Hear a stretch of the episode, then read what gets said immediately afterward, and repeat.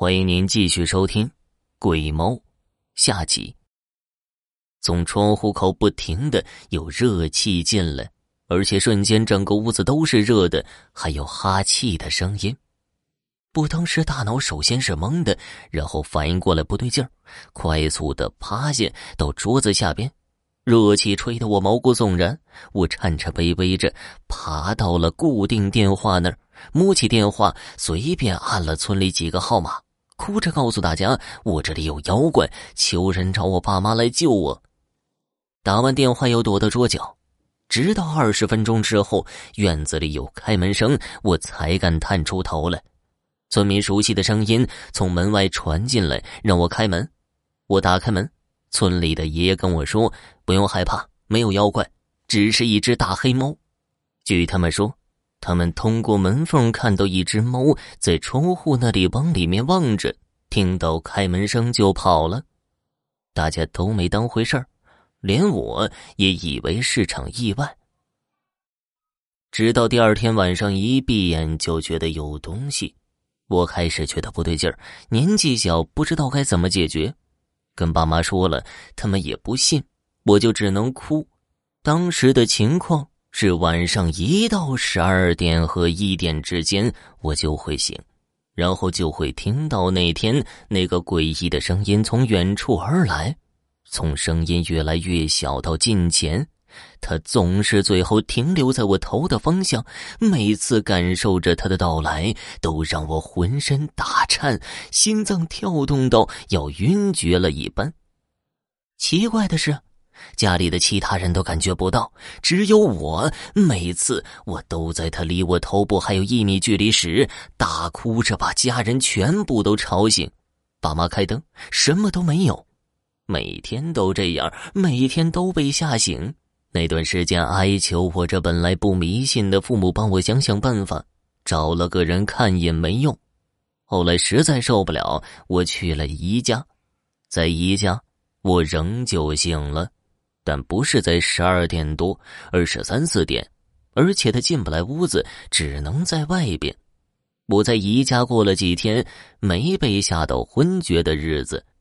最后住的那天，爸妈来了，告诉我说带我去见了个老奶奶，然后我这才见到神婆老奶奶。老奶奶的堂屋供奉着香烛，我刚一进门。他便用他粗糙的大手握着我的手，跟我说：“别怕，他进不来。”然后把我爸妈训了一顿，嫌弃他们对我不上心，嫌乎他们没发现我的手最近冰凉的跟冰块一般。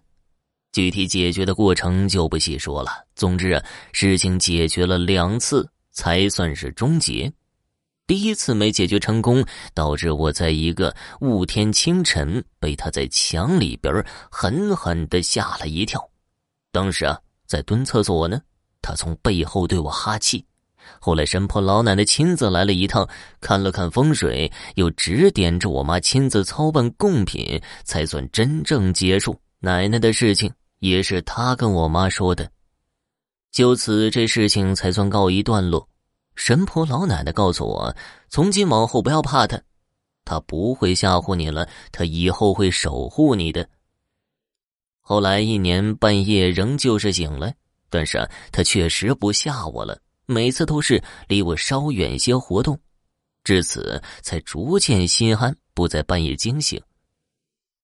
这事情还有后续呢，比如说呀，高一我生了一场大病。疼得我在病床上只想了结生命，爸妈伏在床头哭着，我的意识一直在下沉，直到眼前即将一片黑暗的时候，被什么东西一把给捞起，是意识被捞起，然后才醒过来。直觉告诉我是他来了，是他把我从黑暗中推了回来。听到这儿，很多人会问我他是什么，我无法告诉大家。因为我从来没见过他的样子，他来会提前唤醒我，让我感受他的存在。至于为什么会发生这种事情，其实跟我爸有关。他年轻的时候不敬畏生灵，犯下了一些错，所以他是来报仇的。在此要告诫各位，要敬畏生命，不要随意的杀生，报应是会到子女身上的。听众朋友，本集播讲完毕，感谢收听。